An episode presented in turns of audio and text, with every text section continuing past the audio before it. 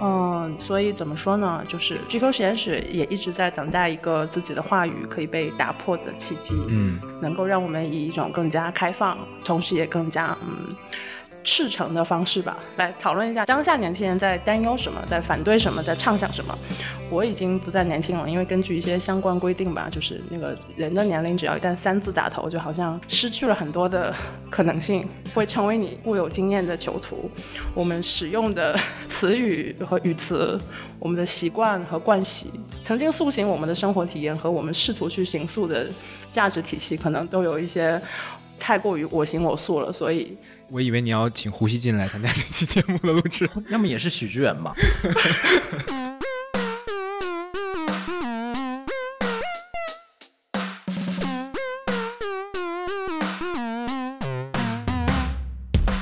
欢迎收听《居沟实验室》啊，一档平时假装很放松，但是今天脑袋突然被拧紧的。城市生活方式播客，我是赛赛，我是艾瑞。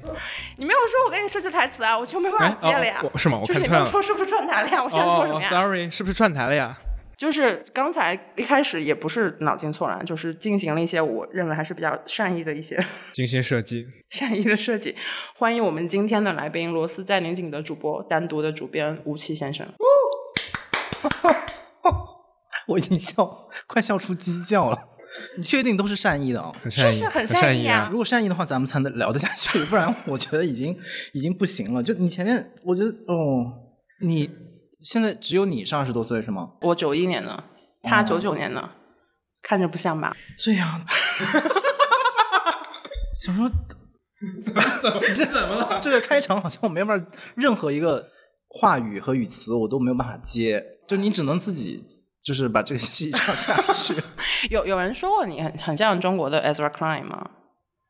那我就是第一个说的。就至少就听声音的话，就我觉得就是吴奇先生和为什么是先生呢？就是这也是因为我觉得这也是一个问题。就是我觉得我们已经不知道该怎么称呼人了。就是不想叫老师。对我我我们两个都是非常抵触“老师”这个词的。叫名字呗。就不尊敬啊！就摆出一个稍微尊敬一些的讨教的姿态，可能还要叫先生比较得体。我我是真的觉得，就是我开始听罗斯在念经的时候，就觉得。吴奇老师、吴奇先生和和和 Ezra Klein 很像，Ezra Klein 可能是我们在上一期录制的，可能我不知道是在这一期节目之前之后出现的里面，我可能也提到了 Ezra Klein。Ezra Klein 应该是美国最著名的几个公共记者之一吧。是。然后在我的感觉里面，吴奇和 Ezra Klein 的相似之处就是他们都以一种非常恳切的方式在谈论一些其实很多时候我不想谈论的问题，就是就很很严肃。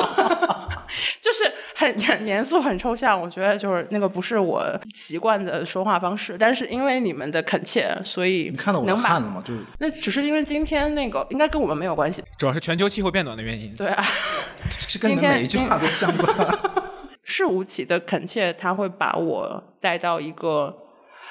就觉得哦，那这些事情我可能还是可以可以想一下吧。就关于时代发生了什么，年轻人。但总的来讲，就是我还是罗斯非常。忠实的听众，因为除开上面所有这些跟我自己的个人偏好相左的一些问题，吴奇老师的恳切还是能把你带到一些你平时可能不太会去的地方。嗯，所以今天非常开心，就是吴奇老师会接受我们的邀约来和我们录这么一期播客。嗯。我是处于一种始料未及的开场方式，对 我也不知道是这个样子。是这个画风，这个画风就是怎么讲，活泼当中又带着一一丝就是批判，就很难。对我很难，我不知道哎，就是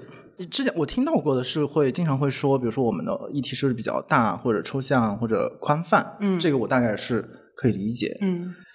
嗯，恳切，嗯，因为一一般上这种大的抽象问题比较。容易出现在书本里，或者是出现在所谓的一些大学者的大理论框架当中，但是很少有可能我们周围的人，尤其是年纪相仿的人，会拿出这个东西来，真的放到日常的交谈里面。所以，我是不是可以这么来理解你前面说的这个？就如果是这样理解的话，那可能的确是这样吧，就是或者说我的框架就是可能是一个书呆子在做这个事情，就是很想你自己说的，就是 说对啊，就我感觉到你们好像也出于某种不必要的尊敬，有一些话不敢直说。我自己的感觉还是说，还是说那个书呆子那个事儿和你说那个也也也相关，就是是比较想把一些我在我更小的时候读到的一些东西和概念，嗯，在我后面自己的工作和生活里面，希望拿出来用一用，嗯，或者说想看看这些东西是不是有用的。所以很多时候，嗯，是在出于这样的一个心态在做我的工作，不管是做播客还是做做出版，就是想看自己的书是不是白读了。是这样子。行，进入你们的话题。我我，但是我忽然很想问一个问题，我很很好奇吴奇先生的真实 年龄你们。一定要一直说先什么的，没事，你当这是一种调侃就好，也也不是这样政治的。这是一种我们糟糕的习惯。你们放的时候，我们那期就应该已经录出来了，就关于三十五加。我是八六年的，啊，沉默了。刚这个节目不是这这不是期节目到我我刚此结束。走神了三秒钟，所以你好奇的那个事情是什么来着？年龄年龄。你好奇不是，因为是我有时就是有时你看一些人那个写的东西也好，做的东西也好，就是你会有一种很直接心态，就是说这人到底多大？因为因为看面相也不是一个很很很能猜出来他到底多大年龄，就心里想，你最好给我年纪大点。所以这个 年纪不会，这个年纪你还满意吗？这个年纪是不是够大？还可以吧。很合适的年龄，我只能说。我们今天的节目是一个工作版的普鲁斯特问卷啊，就是这个由头说简单也简单，就是因为一直想就是非常相对正式的聊一次工作，但是又不知道该咋聊，所以就动用了这个有点被用烂的形式，就是当然我们也对问题做了一些相应的调整。我一直对这东西就是非常。我不知道这东西是哪来的，就是你只知道普鲁斯特答过，但是你不知道是啥东西。然后我大概查了一下，这个东西大概是这个样子的。如果有人觉得我是是我再给你解释一些你已经知道的事情，你可以跳过这一段。就是这个东西是，呃，大概在十九世纪末，就是可能很多人知道他是普鲁斯特第一次打他是在十四岁的时候，然后他当时其实是他们就是法国上流社会在玩一些维多利亚。时期英国留下来的一些所谓的 parlor game 客厅游戏，就是一种文人雅士玩的游戏嘛。然后其中有个游戏就是他们有一个就是 album，就是这个 album 上面就是记载了这些问题。然后普鲁斯特在那个时候就回答了这些问题，但这个问题他后来其实他一直摆在那儿，就是也没有人知道。然后他后来是被这场游戏组织者的女儿的儿子出版了。他出版了之后，他是先被法国的一些文学评论节目注意到，他们觉得这个形式很好，然后慢慢就是再进一步再用下沉，就到了一些就是更加普通的一些文学评论节目里面。然后美国人看到说哇，法国人搞这东西好高级，然后 就他们也被借过来，然后大概是到了。二十世纪末，就是名利场第一次出版了这么一个东西，它慢慢就变成了一个现在大家都在用，但是其实我在没有看这个之前，我根本就没有想过它是这么一个有点曲折的历史的这么一个东西。而且你不觉得这个问题很很不好用吗？我觉得它就是好用又不好用，因为就是好用它的那一层就显而易见，就它问题都摆在那儿嘛。虽然其实问题的版本还是有各种各样的版本，，区别。嗯嗯，它不好用，我觉得就是它的确达不到就是它所声称的那个目的，就是如果你只用一句话的话，因为它本来它它的那个给人的印象是说你可以通过这个问卷可以看到一个人的内心，就是实际下来其实这个完全是胡说八道的。但我觉得这个问卷其实怎么讲，他对一个人的 文化水平要求有点太高，就是它里面太多的是在考验你读过什么书啦，对音乐什么艺术有没有一些造诣。就如果你日常没有这个习惯或者关系，甚至没有好的记忆力，你根本就回回答不了其中很多的问题。我觉得他的那个知识阶层的门槛太高了。我觉得没有吧，就是就开始你包袱有多重嘛？因为那些问题本身，其实我们下面也会出现一些可能出现在最经典的普鲁斯特问卷版本里面的问题，就是这些问题本身其实谁都可以答，只是说你对你就是你的偶像包袱有多重嘛？就是你希望这个问题，你是不是要留下一个就是可以流芳百世的回答？哦，那我们开始吧。第一个是工作中最浅的痛苦是什么？艾瑞先说嘛。就是在各种各样的工作群里，然后忽然有一群人开始用一一个你完全不熟悉的表情包系列的时候，是我最痛苦的时候。比如说，就猴子，就是我不知道哪一天起，就是猴子这种灵长类又重新占领了我们的群，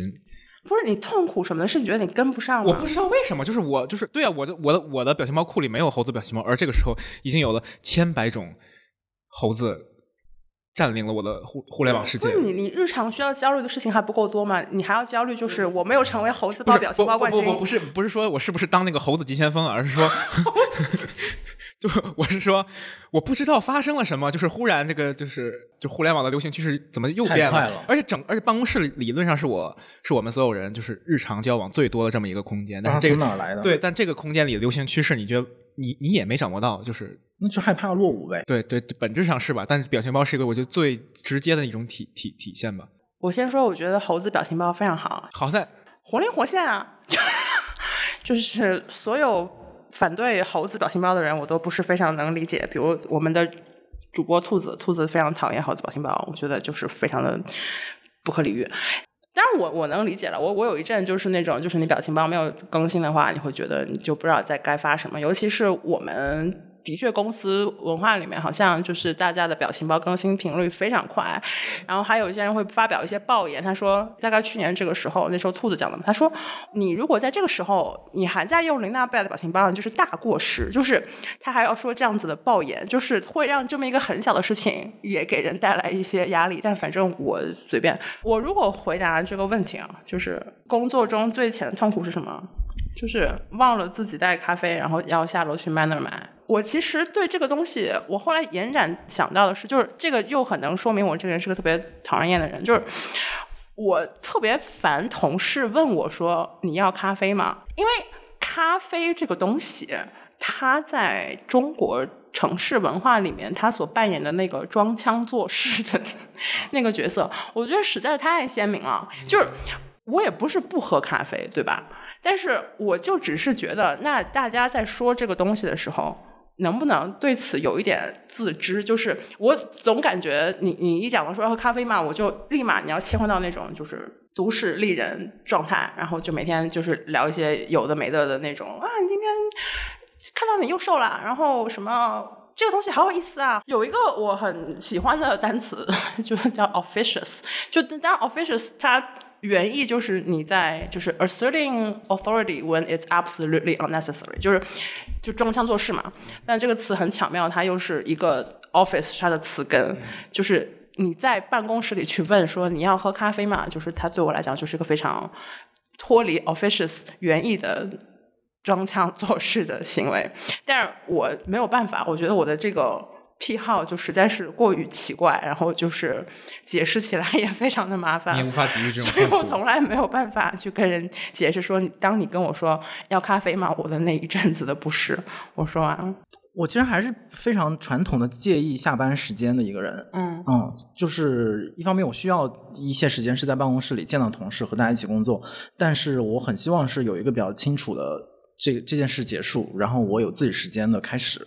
然后，那我又是一个不太熬夜的人，所以我就希望我的夜晚下班到睡觉之前这段时间是尽可能长且丰富的。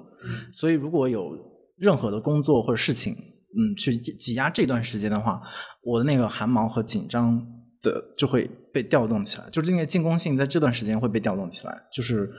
我不知道这算理想的下班时间是几点呢？大概五点吧。五六点嘛，我之前有一个标准，就在我一开始开始做这种需要坐班工作之前，因为之前是记者嘛，记者不是不需要坐班，所以那个时候就很多时间是在剧场啊里面度过的。那剧场，所以我的度量标准就是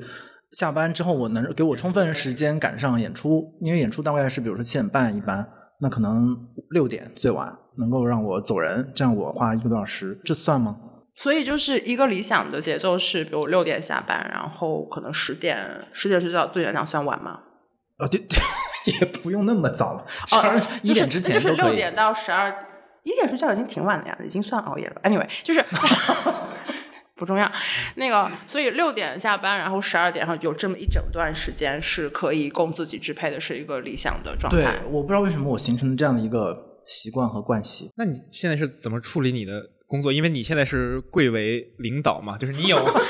你有能力去左右这个这个公公司里大家的这个上下班的节律。嗯，不太能真正的调节，就是我不不管是我自己还是同事的工作时间，基本上都会越过这一点。我第首先第一就是尽可能的减少工作嘛，就是有一些不必要的工作，从我开始就是能减或者能不做，我们就尽量不做。然后或者是要做的话，我们也调调配它，比如说到底是这个事儿非得今天做完，还是说明天咱们再说也来得及。我会这样去做，但是有的时候事情一多起来，然后就不不仅是我在发动，就每个具体的同事，他们也有自己的怎么讲 deadline 和责任心，然后所以大家的 deadline 和责任心就是全部泛起来之后，就很难控制那个，几乎不太可能做得到。再补充一个我觉得比较我不喜欢的场景，就其实也跟这个相关，就是因为我还是很愿意跟朋友吃饭啊，干干点什么，就跟朋友 hang out 这样的。然后我很讨厌一个情况，就是我我们。不管是谁啊，就是自己总是会因为工作的关系是成为迟到那个人。我很讨厌那一刻，就是你到到那儿，别人已经在在吃啊，在玩，然后你还得解释啊，因为我有个什么工，我很讨厌这个解释，就是。好像一就是首先你本来就迟到了，就是这没什么可光荣的。其次你还得解释，那解释好像你呃我有很正当的理由，我因为是工作所以我迟到，我也不觉得这个理由有有多正当，或者因为因为这个东西显得你多成功，所以这件事情对我来说也是很痛苦的。就是也也是回答你一开始的问题。下一个问题，今年在工作中最值得拿出来说的一件事情是？我先说，我觉得可能是那个。如果熟悉我们的听友可能知道，我们今年开始尝试做直播。然后直播这个事儿，就是我就是从第一场，包括之前，就是各种各种策划阶段，就一直在在推进这个事儿。之前是从来没有想过自己可以搞这种抛头露面当主播的这个事儿，不是说我多享受这个事儿，或者说从中获得多少快乐以及经验，而是说我从来没想过自己可以把这个事儿做下来。这个事儿就在于，就是第一次直播的时候，就是各种突发情况吧。呃，就是你还在面面对镜头支支吾吾，然后你还要背词儿，这个那个，就是非常非常紧张，就紧张到就是你就像特别像，不是考科目二的时候，就是那个倒库，就是你那个脚。不会开车，我也不会啊。好，那听友可以跟我互动一下，考科目二的时候，就是你那个脚放在离合器上，就是无效的比喻，你就是往下也不是，往上也不是，就在那微微颤抖，就是一一直颤到麻为止，就差不多第一次直播是那个感觉的吧。然后到我们七夕那次直播的时候，那次正好是三阳盛行的那么一个时间，然后我就在直播前一个小时发烧了。然后差不多也是就是高烧播下来，然后包括我刚刚就是说的，就是现在基本直播就单场，基本都是在六个小时以上。就是你很难想象自己原来可以对着镜头说六个小时话，然后打引号就是表演精力充沛的方式可以播上那么长时间，就是我让我很讶异，可能这是值得一说的吧，就不能说是有成就感的，而是说让我很惊讶的一件事。原来自己这么爱说话，那是那么能说话，不是爱说话，这这也是一种能力啊。我觉得可能大家都行，就是突破那个 像长跑一样突破那个临界值，可能都能说下来。因为一开始会以为就是自己说那么多话会烦，而且直播这个事儿又是，如果是确实卖货，你当一个专业主播来卖，就可能你要说大量重复性的话，然后你不可能保证每次说的话都是新鲜的体验，就可能一开始这个事儿对我来说非常大的心魔。但播了几次之后，你对自己的你在坐上那个镜头前的时候，你对自己的感知是我现在不是一个啊我要说多少多少精彩话的编辑，而是说我现在是要当一个首先。是一个专业在后主播，就是我要创造销量，或者说我要给要买这个东西的人创造价值和实惠。那个时候，你可能确实表达就会变了。嗯，不不不不没有，我只是就是说，就是因为我我是认真的，就是说，因为你在直播的时候，就就会前面有一个反屏，你会照着你，就像照镜子一样，你会看着那个自己，就你会播着播着就会，你会很镜子面前你自己对那个你对那个不不不是吸引，哎，天大的冤屈啊！就是进入到一个思考，说我到底是。Eric 还是只是李诞的一个分身？我是我的意思是很陌，你对那个画面很陌生，就是你原来自己在日常生活里没有见过自己的那一面，就是它完全的展露在你的眼前，然后你也很难说你在表演，就很微妙吧？我觉得这个事儿就是值得一说，就它不是说成就或者开心与不开心，我觉得这是很复杂，我也没想清楚，因为今年也是刚刚开始这个这个体验。你工作几年了？严格一说，就是乱七八糟工作时间比较长，因为我就是高中毕业之后没念大学，从十八岁到现在二十四岁也六年了。哦，那也很长了。那我回答这个问题，就是我现在已经意识到时间或者年龄，就成为每次我出现，我必须首先面对的一个前提。就是在聊很多事儿的时候，因为过去可能比较习惯周围总是跟差不多年纪的，或者是怎么讲，呃，阅历吧。因为你工作的年限啊，你周围都差不多，所以就比较习惯这样。大家不会把这个作为一个变量，说啊，你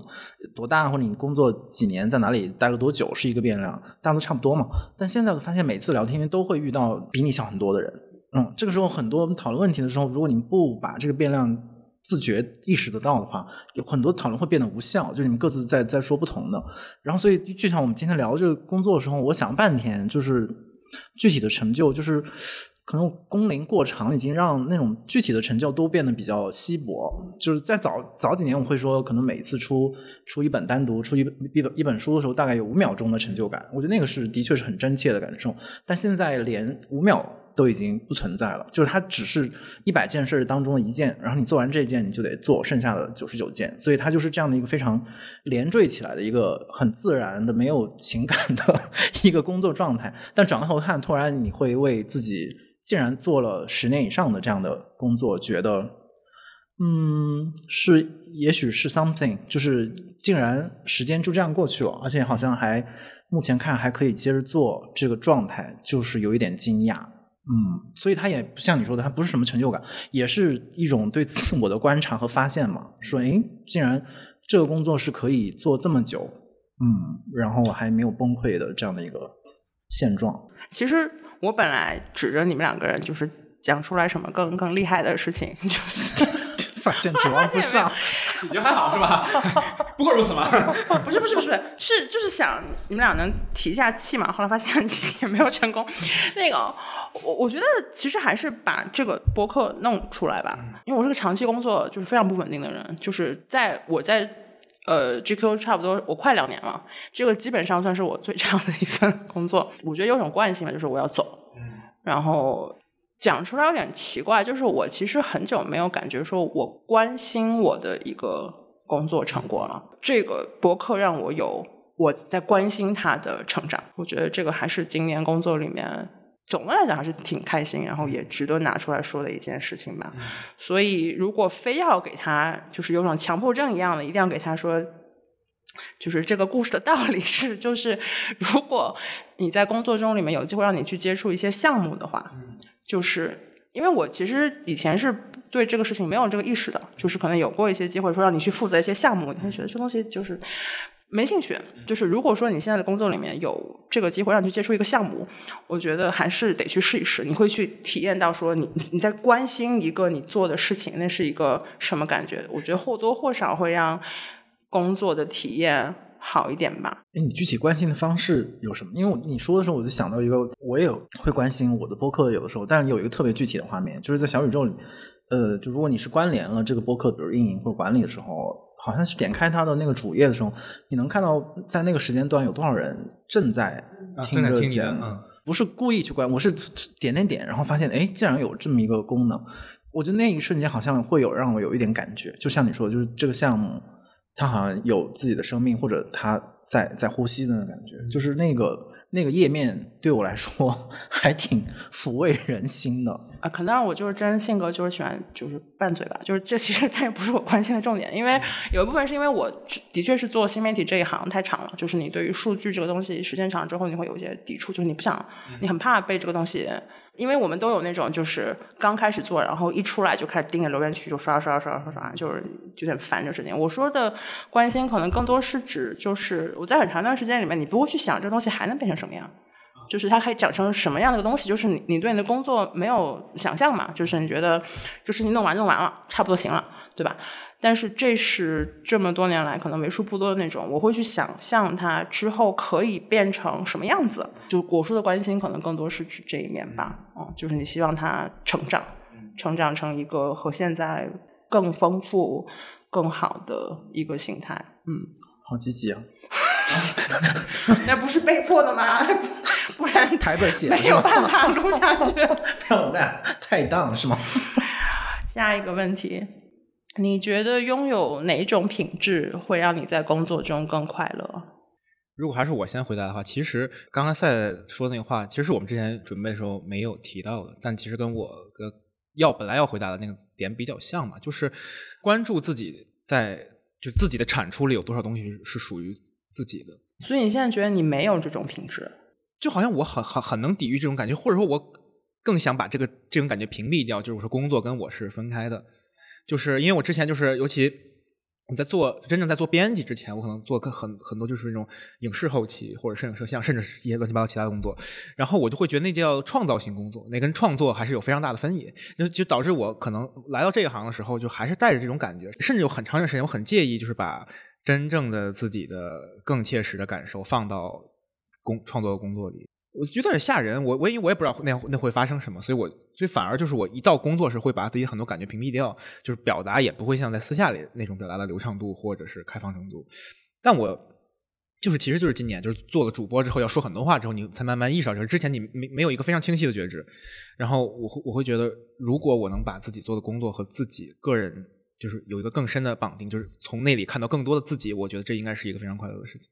直播咋让你觉知啦？因为直播时候说的都不是你想说的东西，不是因为你可能，因因为你大部分时间上进行一些莫名其妙的叫卖。不是，对，你要非要这么说，我我我我也不能真会挑事儿，就我也不能做太多的抗辩。但确实是因为你要说大量的就是产品信息，然后你不需要对这个产品有什么样的见解。比如说你卖一个鸡爪，说我对这个鸡爪这个行业有多么深刻的洞见，你无需如此，你就是跟大家说这个东西不错，好吃。它在所有的同同类的鸡爪里，它是是不是最好吃呢？其实没多重要，而是说当下我觉得那个东西特别好吃，我想再吃一个就。我不知道这个东西是怎么是怎么跟我刚才说那话连接上，但确实是我在做大量的这个直播的工作之后，我忽然意识到了这件事儿，而这个事儿就在短暂的时间内给我挺大的困扰吧。嗯，嗯，我觉得有一本著名的上上书可以形容你的这个状态，就叫把自己作为方法，好，好，精彩，是不是变成一个直播？精彩，精彩。我的哎呀，我觉得还是工作时间太长就就会不一样。就是我觉得如果工作早一点，也会是更多跟就是自我这部分比较难，嗯，难掌握或者比较难拿到工作里面到底这部分怎么怎么弄，就是自己的感受要不要尊重啊，然后你自己的边界在哪里啊，这些会成问题。但我现在工作久了之后，我觉得可能一个好的品质是对他人的感觉这这部分，然后这里面可以分两个部分吧。我我常常觉得有的时候在工作场景当中的一些交流是。嗯，有的人完全听不明白对方在说什么。嗯，不跨部门的协作呀，或者是内部外部的沟通的时候，虽然有很多烟雾弹，就是有的人可能装腔作势，有的人可能故意要给你压力，有的人是有有自己的，比如说 KPI 或者种种东西的在背后，或者是有一些言外之意。但是，嗯，就是很重要的一个本事，还是说你要通过这些烟雾弹，知道对方实际的诉求是什么。嗯，啊，他到底是什么意思？嗯，而不是可能自己演化出了很多呃。他说了一句话，但我想说他是不是有三种可能？嗯然后每种可能我对应了各种解决方案，然后最后发现你完全没有解决到那个问题，就是对他人的信息的那个感知和读解，我觉得如果是变一种工作能力的话，我觉得是挺重要的。但是人和人的沟通有的时候就是有太多干扰的信息，然后那些干扰信息就会无限的延宕和增加。工作的痛苦，就是我觉得有很大部分工作痛苦是来自于这儿的，就是我们不能直接的互相理解。然后另外还有一个工作痛苦，肯定是来自领导嘛。这个倒是我从一开始工作到现在都可能一直比较坚持的，可能是因为 书呆子原因，读了太多批判理论，就老是带着一颗批判的心，想要面对，尤其是面对这种稍有权力的人。嗯，所以我觉得就是对领导的本质上 有一种不在乎，是挺重要的一种对自己的保护。嗯，就是哪怕很多时候我们肯定得要更照顾领导的感受，或者按照领导的蓝图 去做一些工作，但是从内心深处，或者说你给自己留一个地方嘛，就是在那个地方里面，我不是非要听你的，或者我也并不永远认同你的决定，就是我有自己对这个事情的看法。我觉得有保有这部分的能力是。嗯，也是在工作当中非常实际的，在工作当中一个能让自己稍微轻松和舒适一点的一个方式。我觉得吴曦老师说的很好，但是你没有回答原来的问题。啊，原来是原啥来就是你觉得你拥有哪种品质，你哦会更快乐？对，就是哦，那我觉得我这两种品质我现在都拥有，这可以吗？行吧。不屑一顾的，对不对？呃，我如果拥有那种品质啊，就是因为 Rocco 就是我们的老板跟我说的最多的一句话就是你不要想太多，嗯，就是他会觉得我经常在一个兔子洞里面钻的太深，或者比如说类似你刚刚讲的，就是鸡爪的，就是类似这样子的直播，就是某种人会摧毁我，就是你让我去卖鸡爪。那我就想知道，那为什么就是中国人会喜欢吃鸡爪？为什么就是就 是喜欢鸡爪的文化史，就是你不让我去，我不一定非要讲，但是你不让你不给我时间让我去把这个事情搞清楚，我会非常的难受。但是这个事情它就是占据了我大量的时间。占据时间只是一部分，更大的一部分它是会让你觉得你原来的那个你搭建的那个结构可能不成立，嗯你要重新去弄，是然后你就会越弄越烦，越弄越烦，对然后就每次 Rocco 他在很早的时候就跟我说你在干嘛？你又不是在写世界名著，就是 就是 差不多得了。对，所以如果说回答这个问题的话，我觉得如果说我能想少一点，可能在工作里面会会更快乐吧。但是就是这个事情怎么讲呢？就是我这两年，我觉得我也没有特别大的变化，我依然是那个，就是你如果不让我往洞里面再多钻一点的人，我就会非常难受的一个人。就这个讲起来好像是就是给给自己贴金啊，我觉得也不是吧。我觉得还是有一些是性格层面，就是你很容易就是就 obsession 嘛，就你很容易对一个东西产生一种执念，然后你一定要进入到这个东西里面，就是是一种性格特质，而不是一种就是什么学习品质，就没有这一层的意思。我们进入到下一题吧。你自己的哪一个特点为工作带来了阻力呢？我想听吴奇老师先说。吴奇先生，sorry sorry sorry，吴奇先生，就你 约定的必须得这样到底是吗？一镜到底。嗯，我还是一个挺随随便的人，很多时候，我觉得这一点其实真是给具体的工作造成了非常多的麻烦，尤其是像现在，比如也位高权重，然后 这是对自己对自己说的，反正你们要这样说，我只好自己也也加入这个。对，所以这就会更麻烦，就是因为你有时候必须得成为一个非常把自己的诉求和呃自己想做什么的事情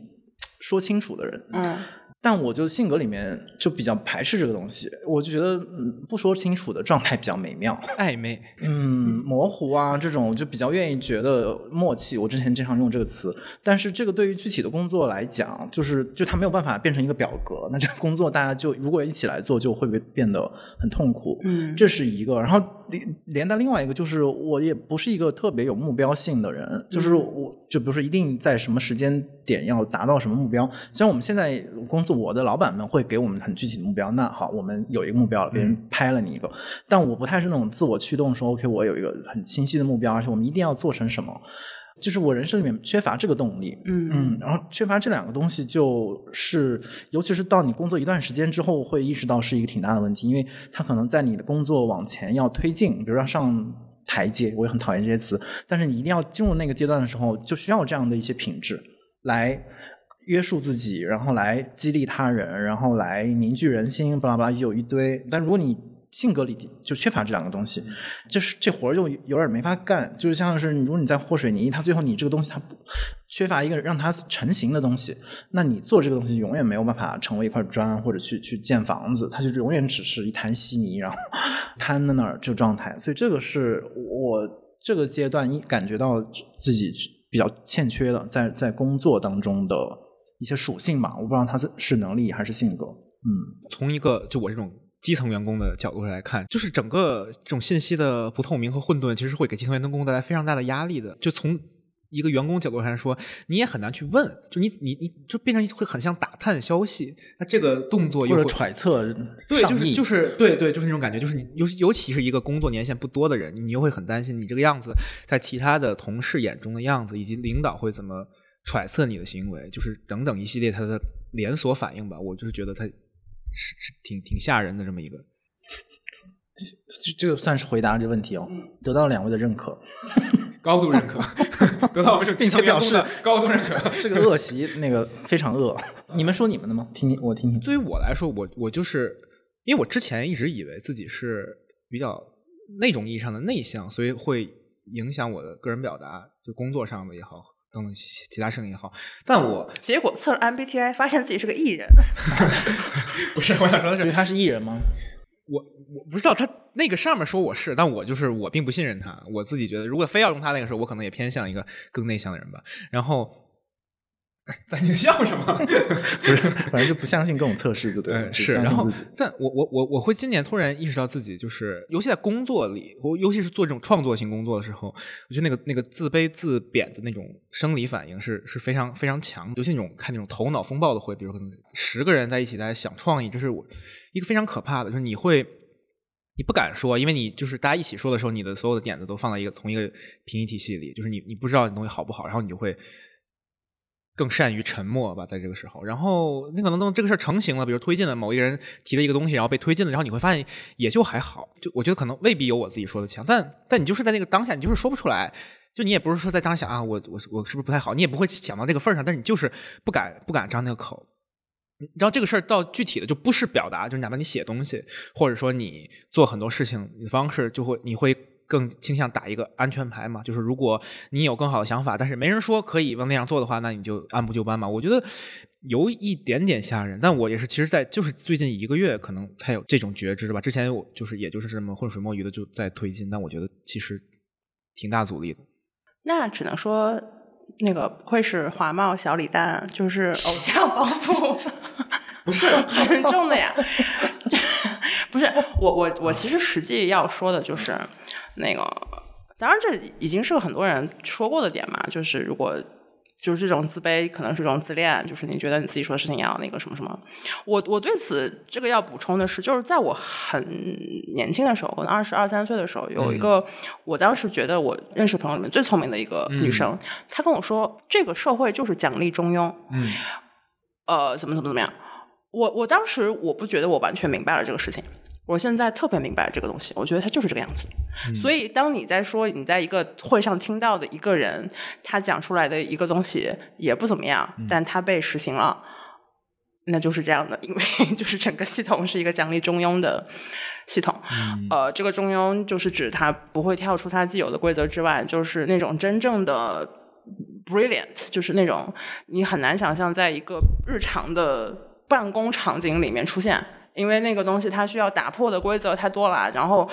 一下子大家又不太理解，所以某种意义上，工作室如果我说的恶毒一点，就是是最适合普信的人嘛。就是我的想法是普通的，不超过这个规矩的，但是我对我的想法是很自信的。就是我现在的大概的理论是，就是这样子的人其实是最能够在现代职场里面，就这类人做的比较好，就是嗯，就是普通而自信。就是我说的这个普通，更多是指一种，嗯，怎么讲？把它非常微观的说，就在一个头脑风暴的场，头头脑风暴的这个场合里面，那个最自信的提出来一个其实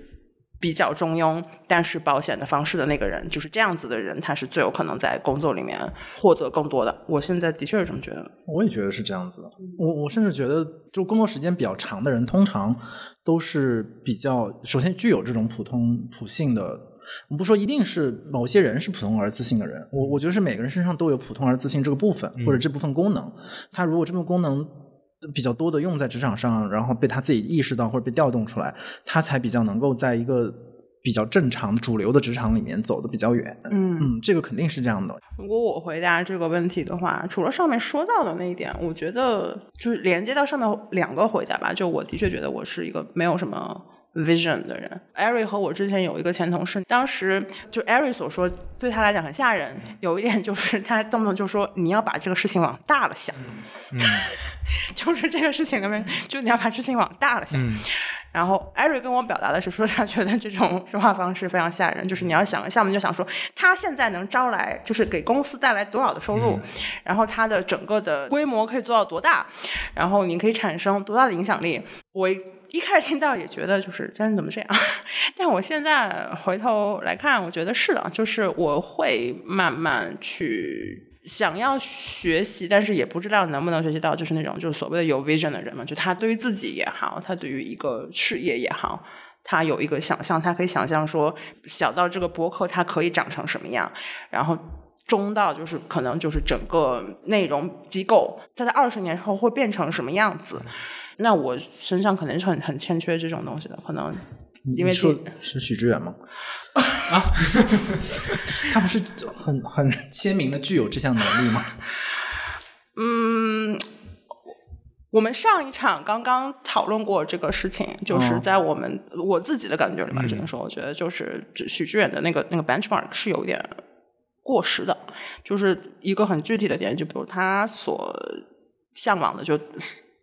塑造他的那那一套就是精英教育体系，嗯，他明显跟这个时代脱节嘛。就是以以以我们所观测来看，好像这个时代不可能往那个方向走的。就是他想要带回来的东西，它可以存在，但是它不可能就是大势再翻回来，你就你就很难想象这个事情在我们有生之年会再次发生。所以我觉得，就至少是在我自己看来，就是他每次出来就是争议很重要的一个点嘛，就是他的那套东西已经。过时了，但是他自己好像对此没有非常明显的一个觉知，然后就总是会产生很多莫名其妙的 正常。嗯，但拥有 vision 这件事儿，就是如果单说能力的话，嗯，就是是一个你觉得是一个一个好的能力，确实确实，嗯。下一个问题，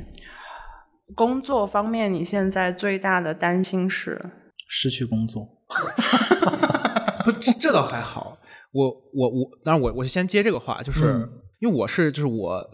正正儿八经做的第一份就是进入社会的工作，就是在超市里当当店员当店长，所以我不会觉得就是那种意义上的工作我会找不到，就是就确实是就这话说的虽然那有点那啥，但确实有手有脚饿不死，我倒对工作这个事儿没有什么那种意义上的担忧，但。我现在确实是进入一种，就是可能那个自我确认，就目前只能有上班一种形式来来进行，那就那那自然就会很担心被身边的那种人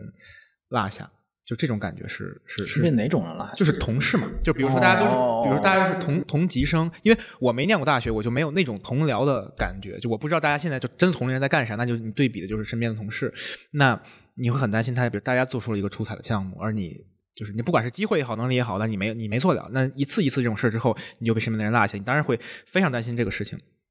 然后我也目前也没有找到一个呃属于自己的自我确认的方式。然后有时你就会陷在这个困扰里，你就会担心是不是自己除了工作一无所有，就是就是这种这种这种担心吧。嗯，我觉得你这个挺有意思，因为其实如果现在真是比较担心的，就是担心失业。就是这个失业，听完你讲之后，我觉得可能有两个意义上的，一个就是很具体的，那我现在多少属于 许志远开创的这一套叙事当中一个部分嘛，所以而且我某种意义上我也是很认同其中的很多部分的，呃，我也在做类似的事情，所以我有一个那个担忧，就是你说的那个会会脱节，会有一天你的你发现你之前所受的训练、你的技能点，然后完全的失效，然后没有一个特别有效的社会身份能够。接住这一些，当然你可能也依然可以活下去，就是以某种 丑角或者奇怪的方式活着，但是那那不是一种有效的职业身份嘛？所以我一之前的担心一直是这种担心，就是是你失去了这部分工作带引号的工作。那现在的担心的确是有点担心，当然那个担心并没有消失，而是叠加了。就是如果真的大环境持续的不好，或者出现更极端的情况，失去了眼前的这个生计。可以怎么样？我当然内心我也会觉得我会跟你一样，就只要有手有脚，我可以做任何事情。但是这对我来说不像你是已经经历过，你证明过，你实践过。但我这这这个可能性还只存在我的想象当中，所以他不能给我提供一个特别充分的怎么讲信心或者是底气吧？就是好像或者说失业作为一种恐惧对我来说不存在，我觉得好像我很难完全的去。克服它，所以这两个东西就是现在还是叠加在一起的。嗯，因为我原来的回答跟这差不多，就是我也觉得我的技能点好像就是没有做到非常实时的更新。我也不知道我五年之后在干嘛，应该也是我工作第十年了。我意识到的时候觉得还挺吓人的，我完全没有觉得我是一个工作十年的人，就是没有那种。没有被对对事情的掌控力，就是你没有觉得这事情什么事情都可以游刃有余的那种感觉是没有。我现在还是会担心，比如就是 Rocco 最近又交给了我一个任务，然后明天就要交活了，我还是会因为就是完不上作业这事情而担心。就讲起来就是挺挺挺好笑的吧？就是你本来以为你想象中你可能你到了工作了十年，你应该不会再因为一项具体的工作没有完成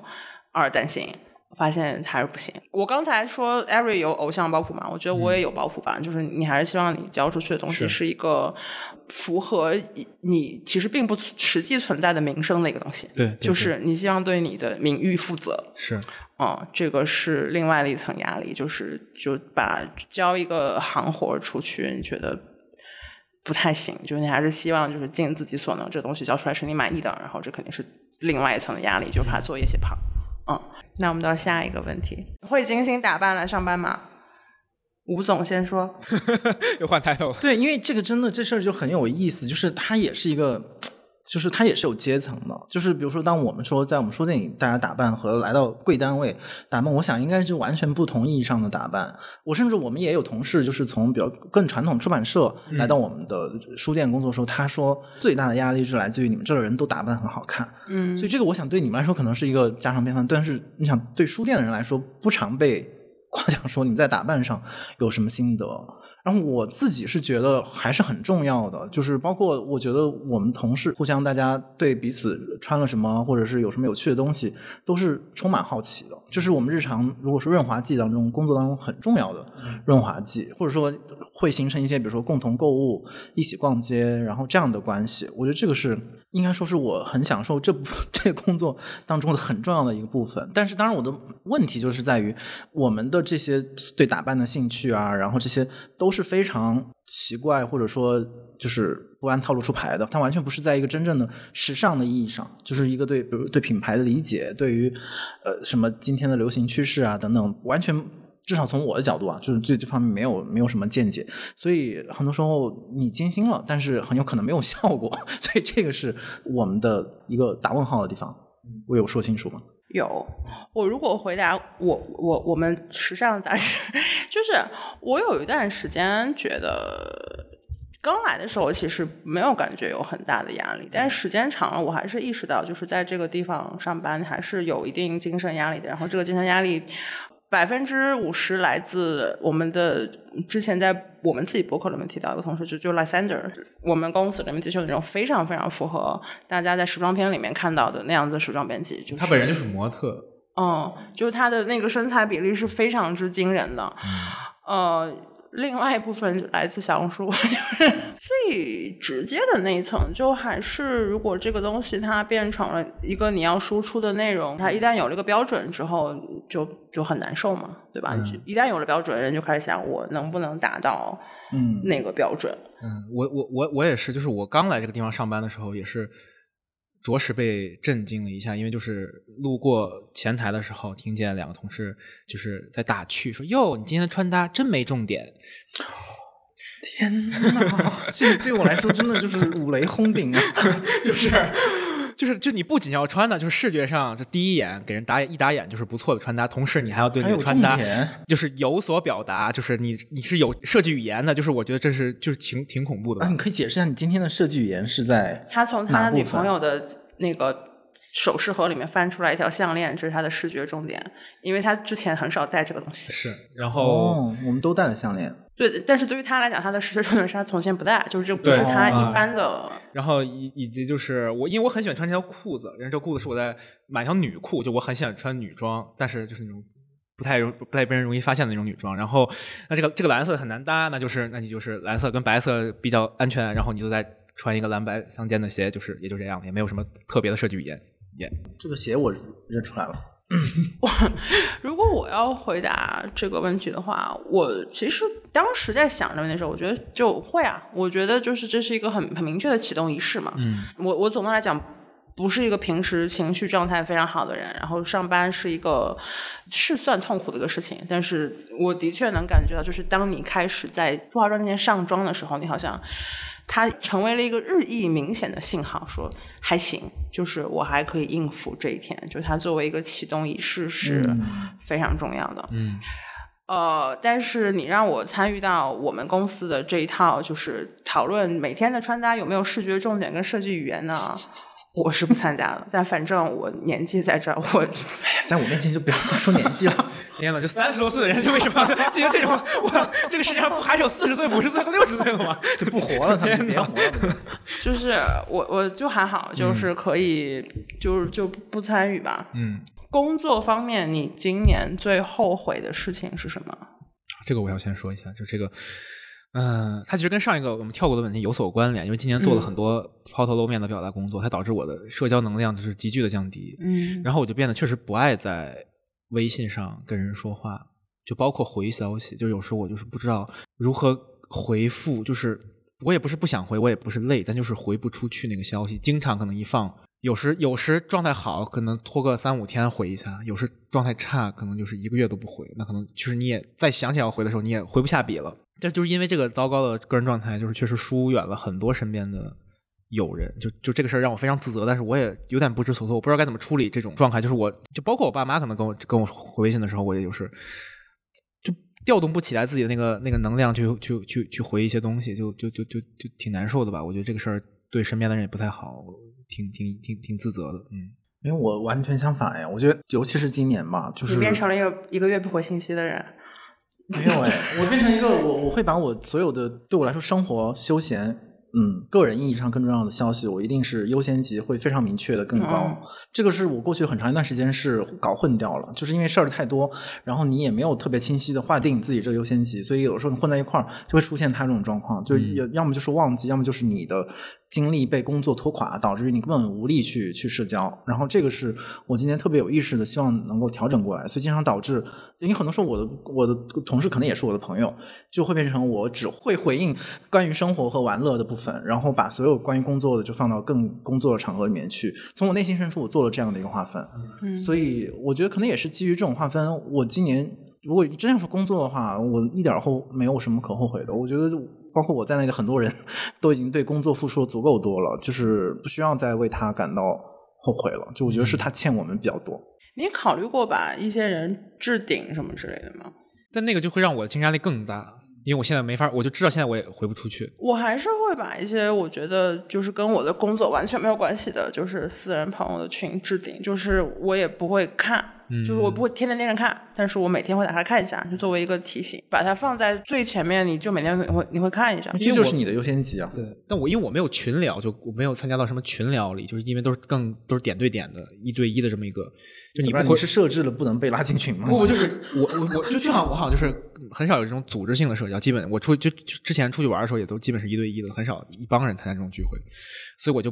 不知道咋处理，就就确实是一个，而且就是你你很就很久不张口，你就很难张口了。然后很久不看我更好张口哎，好久不见，那忙啥呢？我我大概能理解，就我我前段时间看了某一个订阅的 newsletter，大概就是讲说现在人不是交流，现在是回复，就是回复和 说话是完全不同的两个事情。嗯，然后有时候的那种回复的压力是来自于你问了我一个问题，那我怎么能在两三句话里面把这事情解释清楚，同时不显得我像是个疯子呢？就是。这个是挺挺难的，就是因为就某种意义上我可以理解这种压力，但我依然是觉得，如果说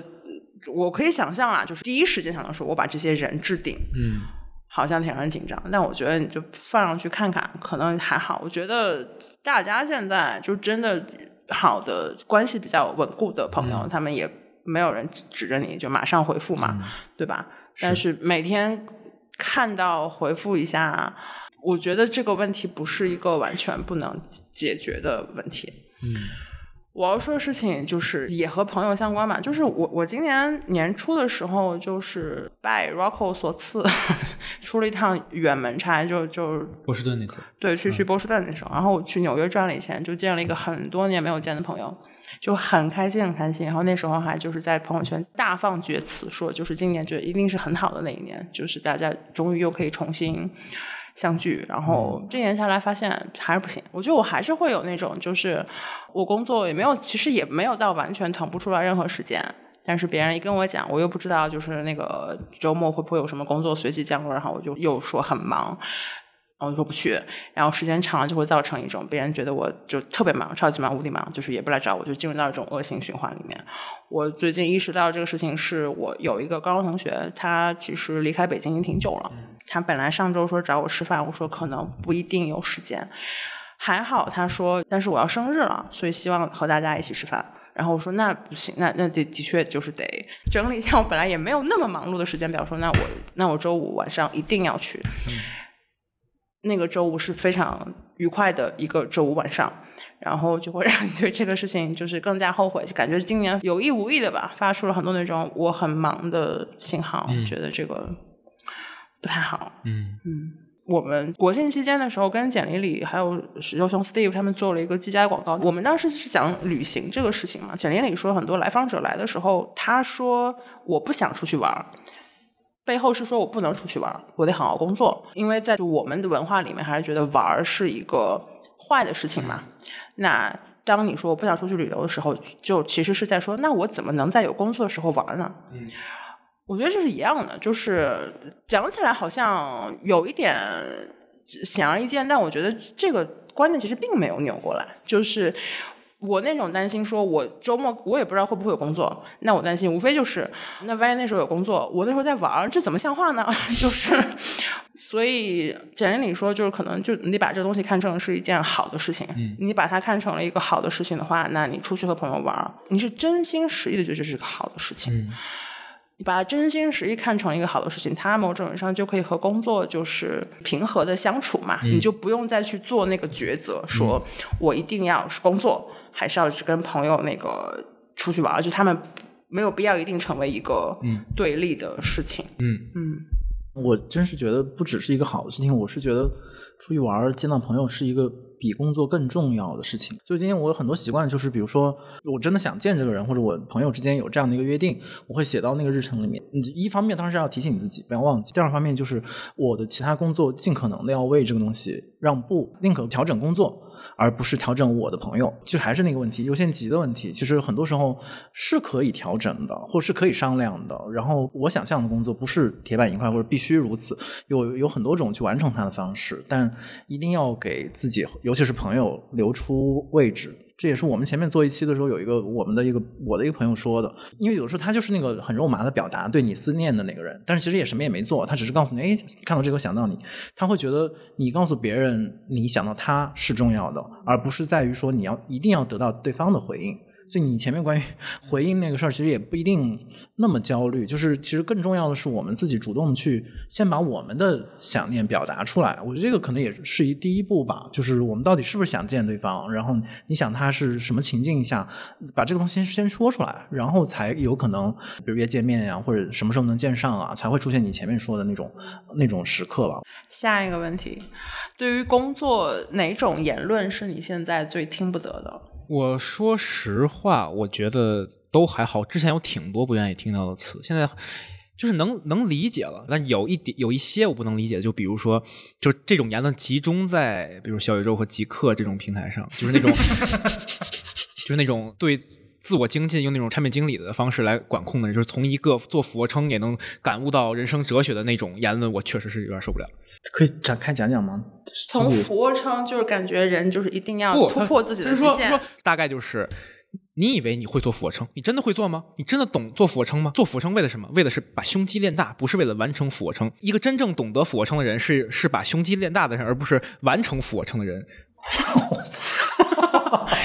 就是你仅仅完成俯卧撑是不够的，对。你的最终的目就是你达到那个数字达标是不够的，对，你的目标真正你的真正的目标是要让胸肌变大，对就是所以你。对啊，就是或者是这种，我就是什么看着一根香，我也体会到了一些人生的哲学，就是这种、哦。No no no no no no，以小见大，这真的受不了的人生感叹。对。真的很难受。这个这个的确就是我我在上一集录制的时候，后来没说的，就是最近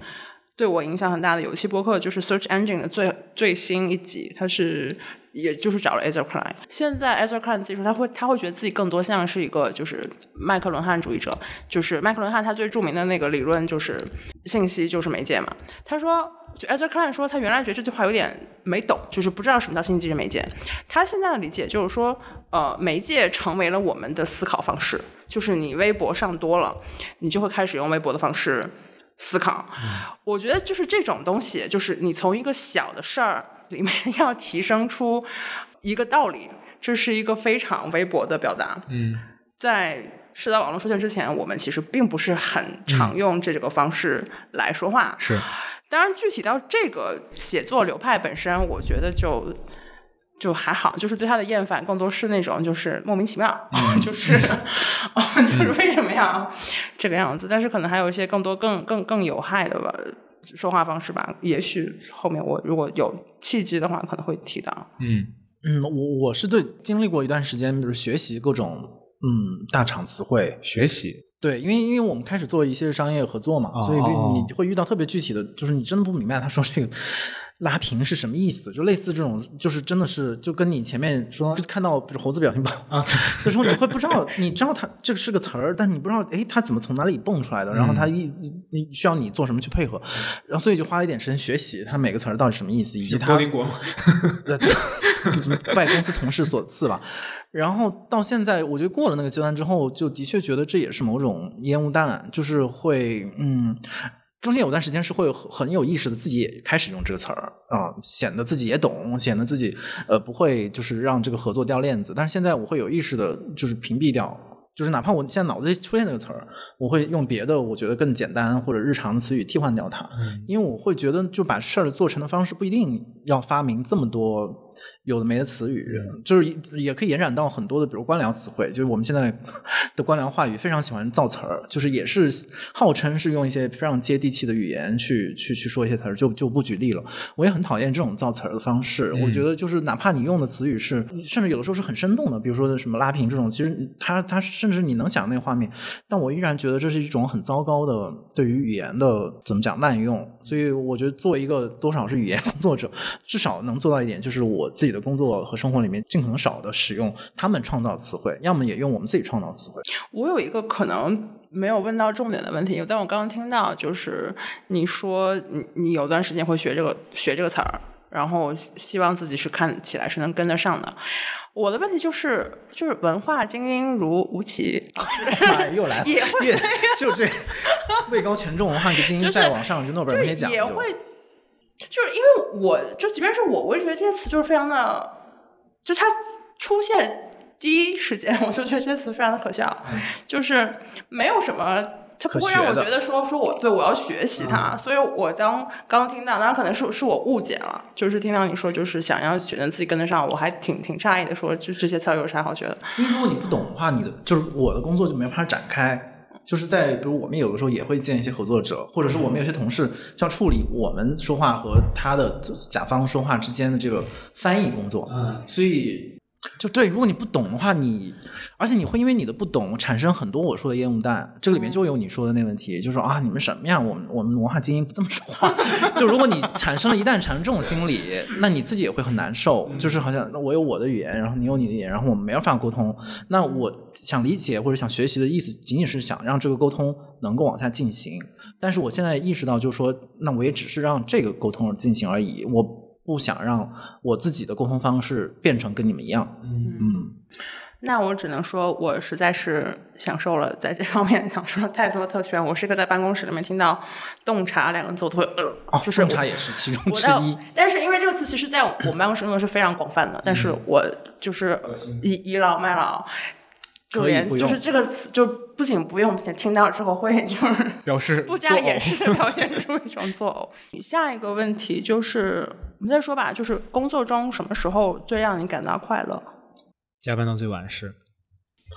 什么加班到全公司最晚的时候。啊？这因为是这样，就是就刚刚吴吴奇老师不是说过一个，就是有很多时候工作里就是一步你一步一步，你好像是完成了一个事儿，但是就变成了那种推进式的工作嘛，这个事儿就很难在工作一段时间就很难带给你正反馈了。我觉得也有这种感觉，就是尤其比如你写稿子也好，或者发节目也好，比如说你你自己从你个人层面你制作完了，你可能好像是一个完成，但是你还有发稿，然后发完之后你等反馈，然后可能再过一两个月，就是比如你写一个什么这。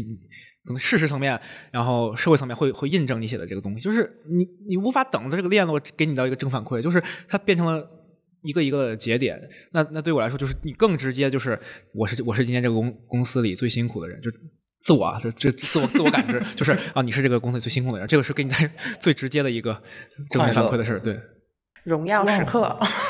尤其是你知道，有时候有时候就是在办公室，就是有一个人不走，你就很难受。就是我已经干完活，但你就是不走，那我是走是不走？我要是走了，我就白熬了。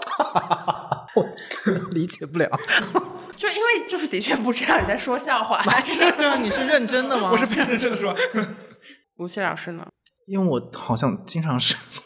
让我走的最早的人。从这是你的我特权吗从我不啊，从我一开始第一份工作就是这样，而且当时我周围的比我资深的同事都很震惊，说领导都还在这儿，为什么你你走掉？然后我甚至还干过那种周末的他喊我去开会，我就是没去，因为我要睡觉。然后，然后一个电话过来就是被被被臭骂这种，然后反正这个，我觉得一切不是说我一定要反抗这个制度或者这个权威，而是说好像我的优先级里面总是有一些别的事儿，我会放在工作前面，所以我就大概很难会出现你刚刚说的那种我要加班到最晚，因为我晚上还有很多事儿自己的事儿想做。下一个问题，如果可以对你进入职场前的生活做一个调整，那会是什么呢？我对我来说，我就是最近愈发的感觉，如果当时去念书了，应该会也不错吧。不是说我对学历这个事儿啥自卑的感觉，然后但是就是你不知道上学是个啥样的感觉，就或者说上一个正经的就教你东西，你需要认真学习的地方是啥样的感觉，我就没有没有概念。然后因为我前阵子在。就看那个何伟那本甲骨文，就是确实是才看完，然后看之后，就是你知道他在川大教书，你想如果哎我在川大读他的写作课会是一个什么样的体验呢？会不会很爽很幸福呢？就不用天天就是自己所有的东西都是。后半生我很失落，就是你 不是，但我的意思就是就是对我来说就是我就是没有被人教过，就真正意义上那种教过，就大部分就是你可能需要找人探讨，就是询问，或者说你要自己就灰头土脸去碰壁，就是这感就是你不知道就是上学教授是一种什么感觉。然后我这两天在看那个。就因为徐冉不是最新一期十三幺踩那个王庚武嘛，就看他那个回忆录，就看他求学那些事情，就觉得天呐，这些都好陌生，好新鲜，就不知道上学是个啥感觉。但这个其实不只是你的，我我就哎呀，一直在倚老卖老，工作的前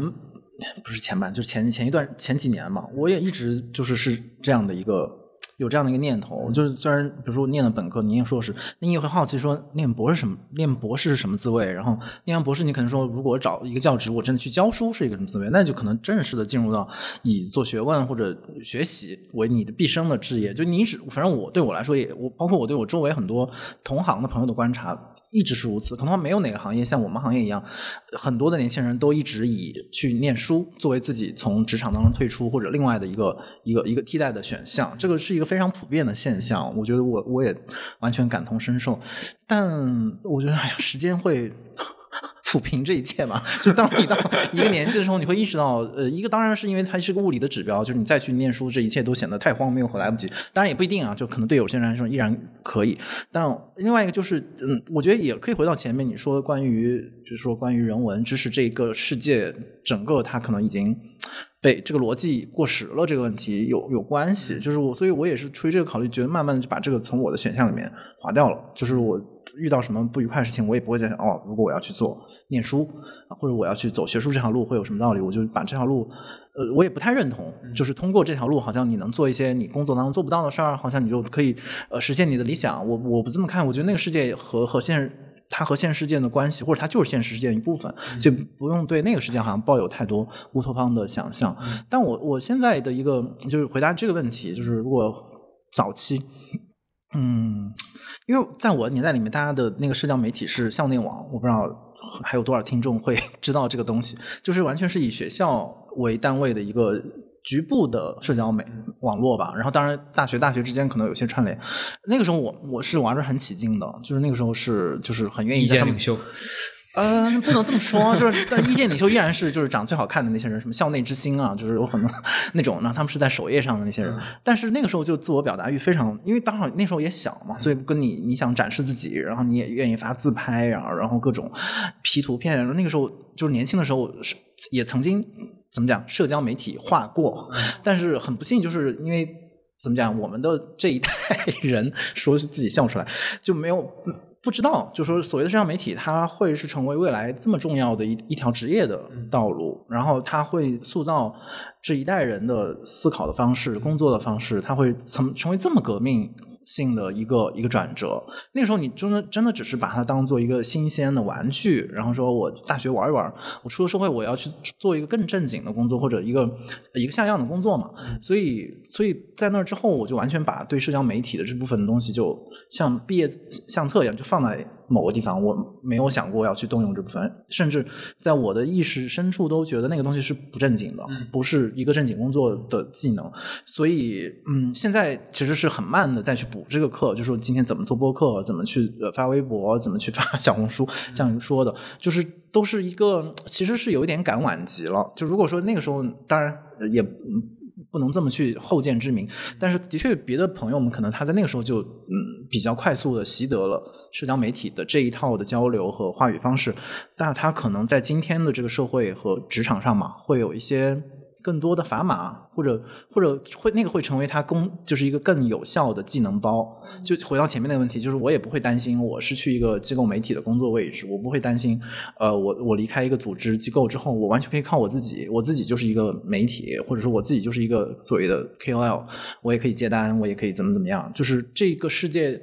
到对我来说还是比较陌生的，然后我也觉得好像很难再去有那种新鲜感了，就是跟。更年轻的朋友们相比的话，就是要克服很多障碍去才能去，比如发出一张 自拍，就这么简单的事，都好像要很难，就变成一个链条比较长的一个东西。我我补充一下，我 Eric 刚才所说的，就是当然可能我的理解也不一定对，就是因为你刚刚提到说就是学历，因为其实刚才吴奇花了很长的时间说就是学校也就那样，对吧？我理解是这样。我觉得，但是 Eric 可能刚刚说的更多就是因为你刚刚提到说就是。因为觉得没有大学经历这段经历，所以很多东西都要自己摸索，要碰很多鼻子灰嘛。我觉得可能大学经历对于艾瑞来讲，更多像是有有个工具箱一样的东西，有一个系统的，就是我知道这东西该怎么做，而不用就是单个问题去单个解决。对，因为我就觉得大学这个事儿，虽然我觉得现在大学跟置业这个事儿有有非常强的脱钩嘛，但是我觉得大部分人。或者可能在我眼中，大部分人可能还是会以自己就是高考是选定那个专业，呃为为锚点去选择自己未来职业的方向。但就是对于一个就是没有这个呃踏板的人来说，就是你未来。的方向是一个高度，你你不知道那个罗盘是指向哪里的，就是你需要就就各种去试试试，你可能试到一个，但你你也很难说就试两三年之后会怎样，因为我之前的就就是对自己的职业规划也不是做现在的工作，就是这这这这很难说。我的回答可能跟吴奇差不多吧，就是我我有一模一样的感觉，就是你那个时候觉得，呃，做社交网络是一个特别不正经的工作，因为那个时候我。因为我在大学里面，可能最重要的一个线下工作就是做字幕组，然后那个时候是古大白话他们同期刚刚开始弄的时候，我当时对字幕这个事情，其实我是花了大量的时间在里面的，但是我一直就觉得这个东西，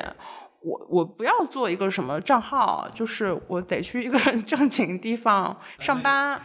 嗯，就是就而且就是说这个话特别。讨人厌，但是我的确是这么想的。我就觉得，因为当时看下来比较受欢迎的一些栏目，就是类似于教英语这样子的环节嘛，就是你可能把一段很短的文本拆出来，然后你跟他讲什么什么什么什么。我觉得这事太无聊了，就是你有啥好教的呢？就是就是你当时就看不上这个事情，你觉得你应该去做一些。就是写一些世界名著，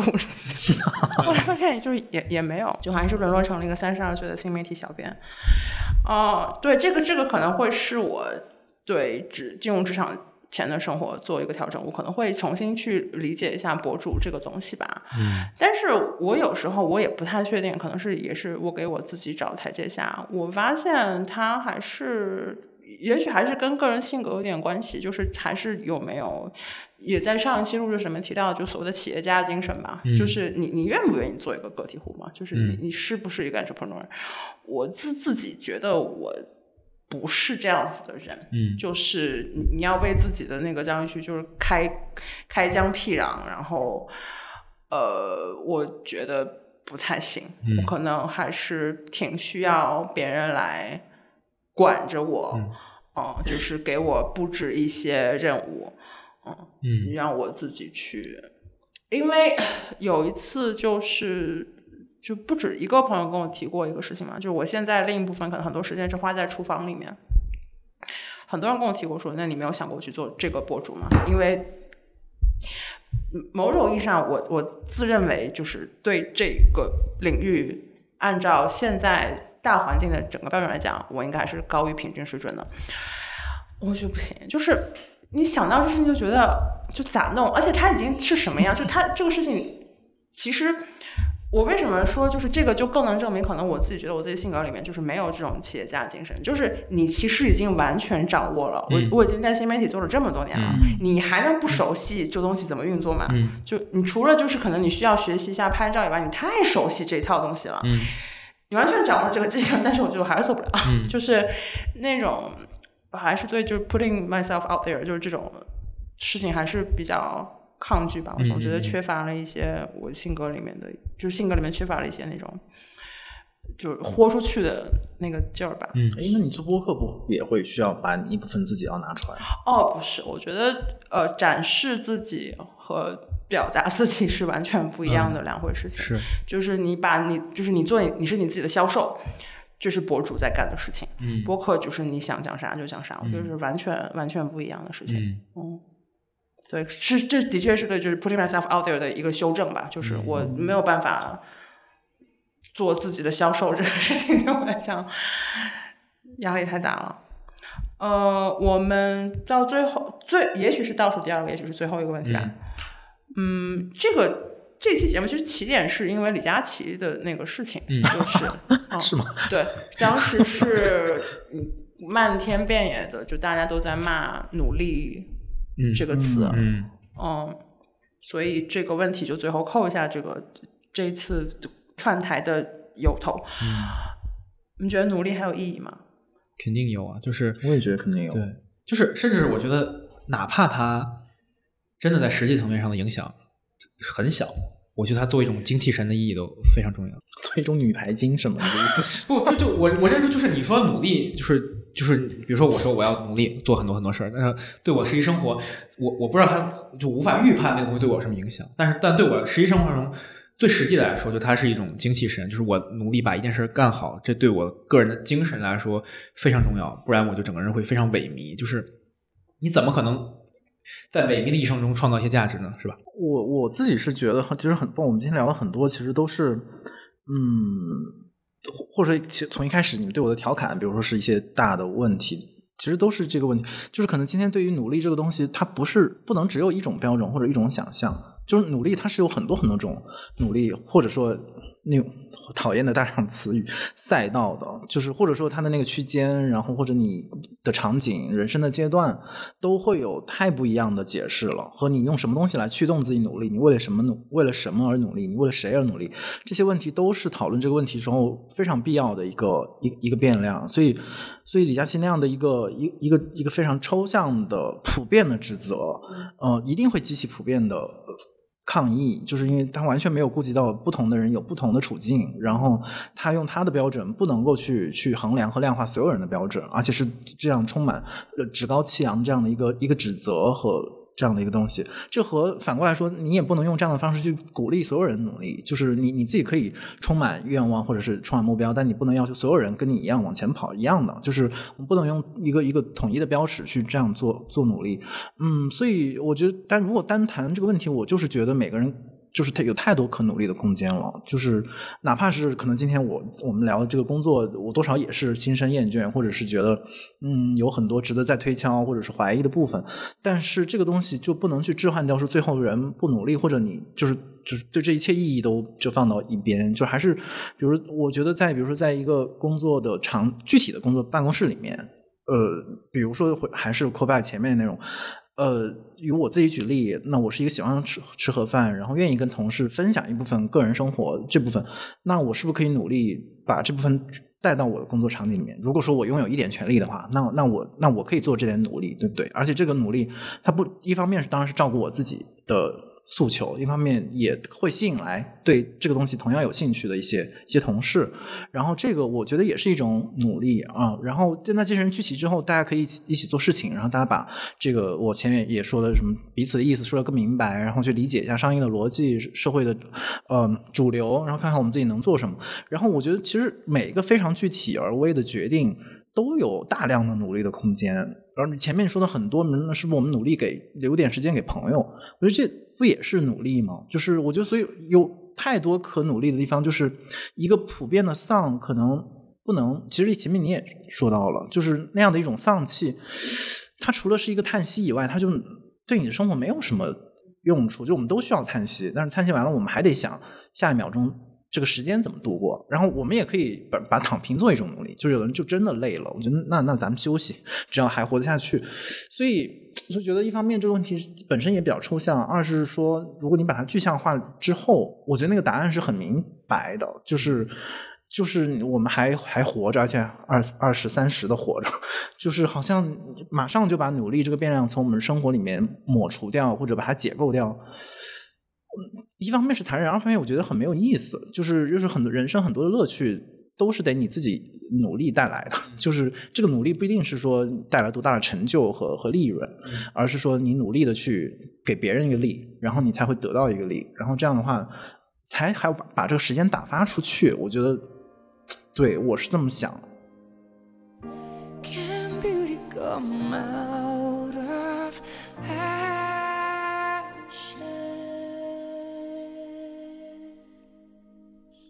呃，大家好，我是赛赛。我是艾瑞。我们现在在补录一个结尾，我还是很感谢这个补录的机会，因为我有机会对于我之前说的一个，我回头想来，可能一来觉得表述不是完整，二来觉得可能会冒犯到一些人，但主要还是觉得我表述不太完整的一个观点，就是关于那个具有普性的人能在主流职场里面走得更好。我觉得我犯了一个非常常见的一个错误，就是把一个人在一个情境里面的一个状态变成了对这个人本性的一个描述。嗯，就在我的感觉里面更加准确的一个描述，还是说就是主流职场环境里面，我的确相信它是更加鼓励人展现出普通而自信的那一面的，或者说他可以为自己没有那么破坏既有规则的，我还是把它称之为普通想法。嗯，能把它更自信的表达出来。主流职场鼓励这样子的状态，也就是看一个人他能在主流职场里面调度出多少这样的状态。我我的确是觉得这个会很大程度上决定你在主流职场里面会走得多远。啊，但是我并不觉得应该把这个事情做成一个本质的判断。嗯，这是我想要做的一个修正。嗯，然后可能因为一些原因，可能我们当时聊的比较碎，其实把一段当时吴奇讲的挺好的点漏掉了。他就说，所以嘛，就是不要把工作那么当回事儿。如果说你自己觉得你不是一个，或者说你就像我一样，就是不是特别能够在工作环境里面调度出这种状态的人的话，那你还有工作之外的时间，是对吧？可能那些奇思妙想都会发生在工作之外。我觉得就也也挺好。这样想，我是觉得被开解了很多。嗯，因为我从那一次录制好像是发生在大概两周前，还是更还是更早之前，我有点意识模糊了。但是确实在这段时间里，我试着就是把一些注意力放在一些其他领域里，就是跟工作大概没什么关系。比如说最近开始真去了一些喜剧写作的那种工作坊，哇，你就是用一种新的思路去观察那个世界，然后你会发现，哎，你自己好像还就是有挺多奇思妙想，只是是在工作里的那个自己的状态发现不了的。我觉得确实是可能需要进行一些转换吧。嗯然后还有另外一个问题，就是我们其实对于要不要努力，努力还没有意义这个话，某种意义上我是觉得这个问题提的不是特别好了。就是我觉得吴奇已经非常尊敬我们这个提的不是非常好的问题，所以他前面也做了一些说明，就是这个问题可能有点太太太宽泛了。但是我听到他的所说，因为他会把很多。呃，一些可能和工作上的努力没有关系的一些事情，他也把它归纳到努力这个范围里面。那按照我一贯的，就是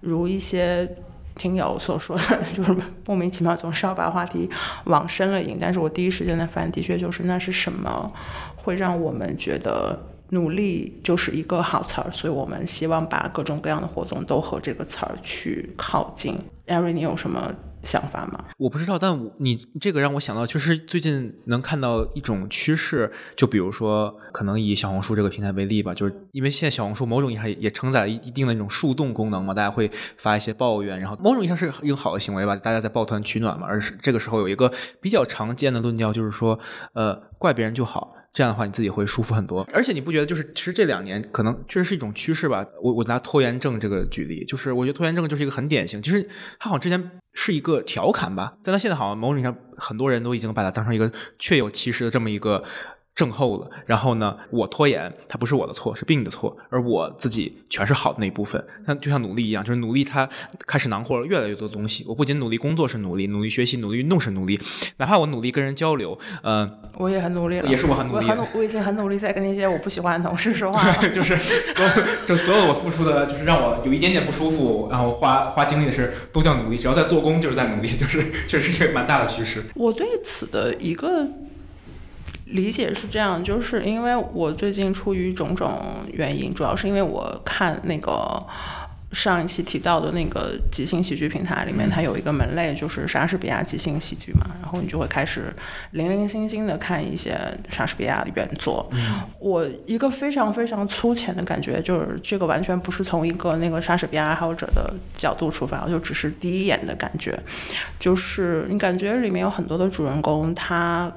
他会发表大量的和就是我要干嘛干嘛干嘛干嘛干嘛，然后下一秒就会有一个命运之神一类的人物来说，你你你想想你过往曾经干过什么事情，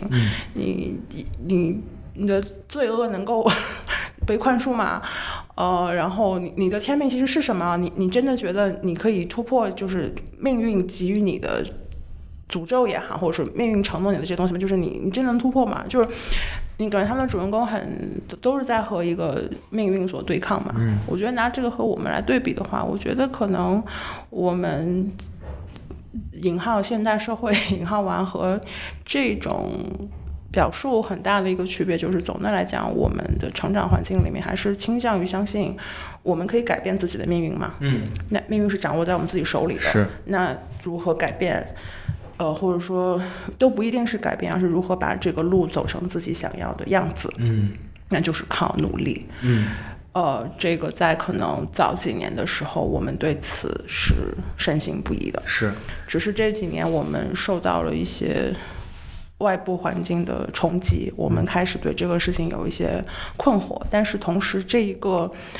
就是我们可以改变自己的命运，或者命运掌握在我们自己手里，就是这个很底层的东西，它竟是它也没有被完全推翻。嗯所以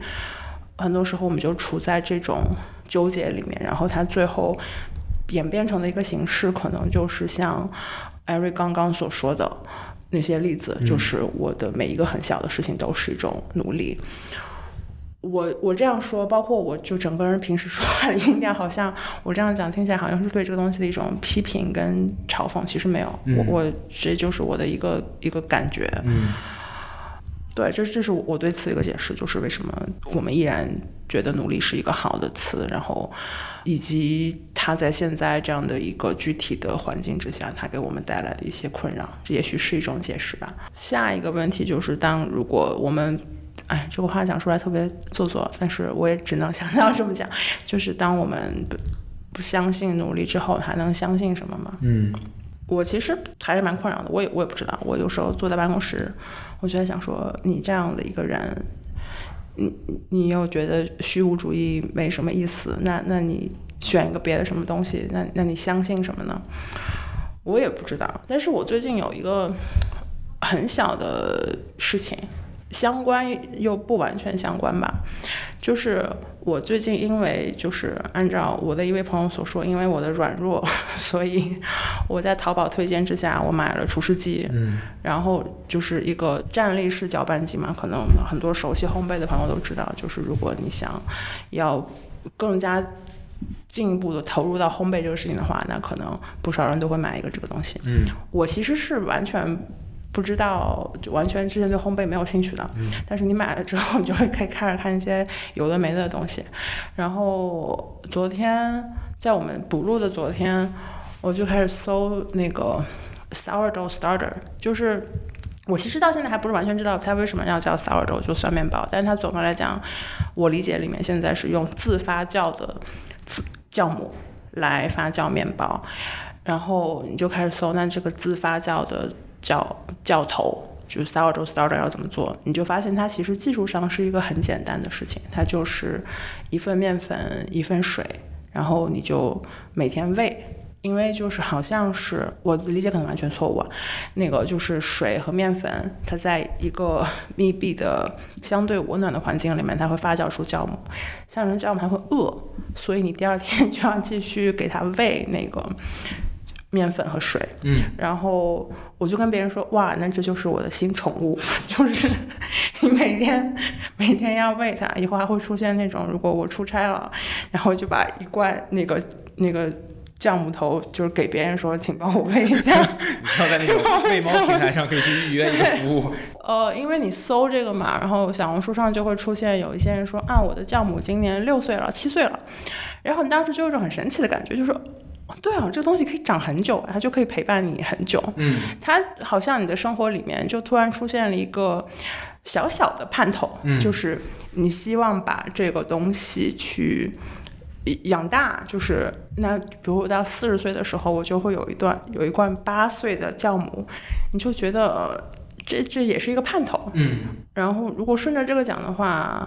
如果试图回答我刚才那个，其实我也没有办法完全回答的问题，就是关于我还相信什么，可能不是相信吧。那也许真的就是需要多给自己制造一些盼头，嗯，一些很很短期的盼头。这个短期我说的不是一周，我就是说可能相对于我们一生来讲，就是相对于我们一生的周年来讲更短期的。比如我三十五岁的时候，我想要干嘛，或者也可能是这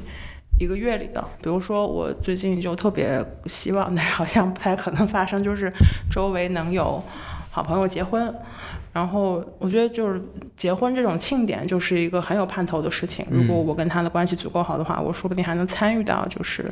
婚礼的这个计划当中。那我的生活里面又就又会多出来一些事情。我觉得把这些小事儿用用这些小事儿把生活填满，那生活也不会特别糟。我也不太会去想就是努力不努力这个事儿，因为。我如我刚才所说，我已经觉得这个词儿，你看到它、想到它，就会让人觉得就是心生焦躁。那我还不如离它远一点，就是离整个评判体系远一点。就是这也包括，就是我是努力还是躺平，不去想这个事儿嘛。嗯嗯，就是如果不相信努力，还能相信什么？就是这个也是，呃，从这期节目开始设置的那一天起，我就一直没有想清楚的一个一个问题。因为对我来说，努力这个事儿对我来说都还有很大的意义和作用。长期以来，这个词给我的支撑是很大的，就是我相信努力，呃，能做到很多事儿。也许它未必会颠覆你的现状，它至少还是一个非常强有力的支撑。我今天早上睡醒的时候看了一个一个动画电影，然后它是。一个我大概一七年、一八年开始看的一个讲爵士乐的一个漫画改编的，今年然后改编成动画，叫叫 Blue Giant。那是我刚刚开始听爵士乐，我觉得哇，这个这个漫画，我不知道它能不能在国内一直能有翻译去翻译它，因为它实在是太太小众了。然后所以它其实它的翻译一直是时断时续的，就是经常可能就好很很长时间不更新，然后突然有一天就不知道被谁翻译出来了，非是非常了不起的一个就漫画作品。然后它到了今年就二零二三年，而且是。在日本是上原广美帮他做的那个电影原声漫画，现在还在连连载中。我觉得天呐，我想那个时候一七年、一八年那时候还在上中学，隔一段时间你就看看它，隔一段时间看看它，然后看它现在终于长成一个果实，但是这棵树还在持续的长，然后影响越来越多的人。然后你看到很多呃之前对这类漫画不感兴趣的人，或者对爵士乐也不感兴趣的人，突然看到这么一个闪耀的东西，你就觉得哎，如果你。一直喂养它，像喂酵母一样。对，就是你，就是有时候你看连载，但是可能就未必看漫画，哪怕看网文或者看什么一样，就是也会有这种感觉。因为我之前，呃，就就前几年，就是大家时局更动荡的时候，会有人说，就如果。自己就是比如说不能不能挺过这一两年，那会自己会有什么遗憾的事儿？很多人也说不出所以然，就会说啊，天哪！如果自己不知道《海贼王》是一个什么样的结局，那真的是很遗憾。我觉得就是有时候这这种东西确实是能给你一些精神上的浅浅的支撑。有有一点跳跃，因为我自己的确不是非常熟悉这个漫画。我猜想啊，就是当然可能有一点过度理想化这种猜想，就是他可能在这个过程之中，他并不是每一次都收到了非常实时的反馈。嗯。我觉得现在可能对于努力的一个障碍，就是好像说我不是说大家都变得非常的心急，就是我希望我的努力马上要看到成果，嗯，而是更多是反过来，是说如果这个努力没有看到非常及时的成果的话，我觉得大家的焦虑值可能是比之前要高很多的，或者说他这个。收获的时间变得非常的不确定嘛，它不像以前，你你种粮食，那你春天播种，秋天收获，它有一个非常明确的收获。那我现在就是一切都是非常确定的。现在很多努力投入，你有时你也不知道什么时候会收获结果。然后看到有些人经常有那种什么三三个月之内变现成功，你会觉得我我并不觉得所有人都是说。有这么迫切的需要，说我需要三个月之内干嘛干嘛，只是说当你看到了太多这样的东西的时候，你会没有一个非常快速的反馈，会让你觉得会导致努力的合法性有一点的丧失，你会很容易怀疑自己就是现在干的事儿是不是有意义。我对此没有，就是依然没有什么解决方案。我觉得那就是现在的一个状况，但我也希望就是。按照我这样比较粗浅的解读，把这个状况讲出来，能让大家心里都好受一点。反正就就就情况就这么个 情况是这个 情况，就是这么个情况。反正不管怎么说，虽然我们俩就是在这个补录过程之中非常努力的想找到一个积极的结尾，呃，就还是没有找到。但我现在其实最想说的就是，其实这一期节目，艾瑞之前是很想聊的，嗯然后但是好像他他的那个起点好像是说，觉得他最近对这个事情非常的困惑，嗯然后这种困惑本身在我的理解里面，好像对你也构成了一种干扰。嗯但我其实觉得没啥，那个这个再一次我又要援引，就是博客 search engine b j b o t 他随口讲了一句话，他就说，呃他现他以前是那，他觉得他年轻的时候是那种，就是会为自己马上有有了一个新的想法，非常非常兴奋，就会马上站到这个新的想法之后，他说他现在觉得困惑更多，但他也觉得困惑是一个更加诚实的状态。嗯